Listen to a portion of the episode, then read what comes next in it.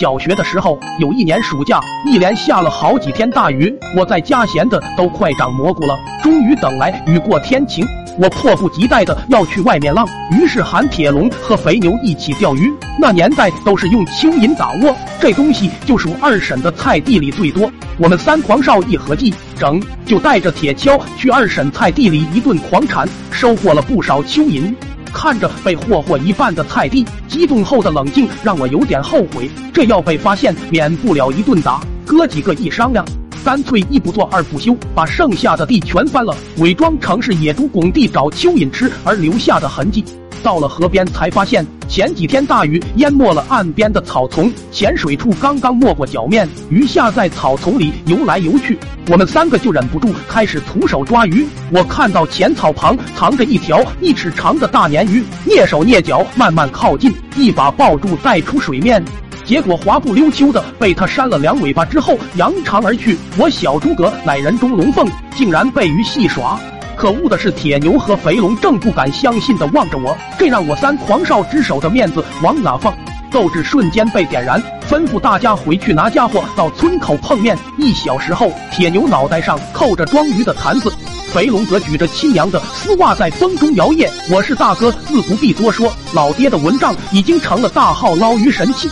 几人一路霹雳火花带闪电的，又重新杀回河边。这次铁牛撅着腚，用坛子迅速舀水，宛如一头失了控的黑旋风。四周泥沙飞溅，无人敢近身。另一边的肥龙在河水湍急处鸟悄地做着陷阱，而我终于在一个水洼里看到之前那条大鲶鱼。我不敢轻举妄动，怕鱼跑掉，于是连比划带怪叫的喊他俩。铁牛最猛。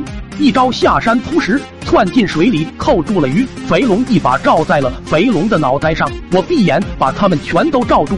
在兄弟的默契配合下，终于抓住了这条大鲶鱼，我们都欢呼了起来。铁牛更是兴奋的嗷嗷直叫，一边叫还一边晃腰。仔细一瞅，原来是一只脸盆大的王八咬住了他的大腿，关键时刻还得靠大哥我。以前听老人讲。被王八咬了学驴叫就能松口，我让肥龙拿坛子准备，就开始冲着王八就儿啊儿啊的叫喊起来。你别说，王八还真松了口。此战大捷，我们带着渔获往村里走。隔壁老诸葛二大爷看见王八问卖不卖，铁牛不卖，说要回家孝敬爹。二大爷微微一笑，道：“小兄弟的鞋弄成这样。”回家难免挨揍，要不再合计合计？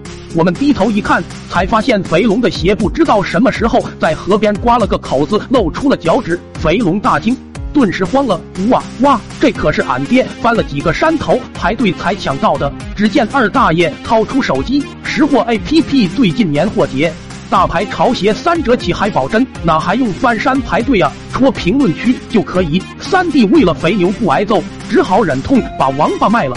在识货上重新买了一双，肥龙这才勉强保住小命。等我回到家，孝敬的把大鲶鱼递到老爹面前，然而他一棍捅飞鲶鱼，问我为什么要去铲二婶家菜地。我吹胡子瞪眼的辩解说：“二二二，不是我是野猪。”爹大吼：“你家野猪穿球鞋！”原来是下雨后，我们鞋印全都留在了菜地里。回想那个夏天，鲶鱼上钩了，但我躺半个月，这一切值得吗？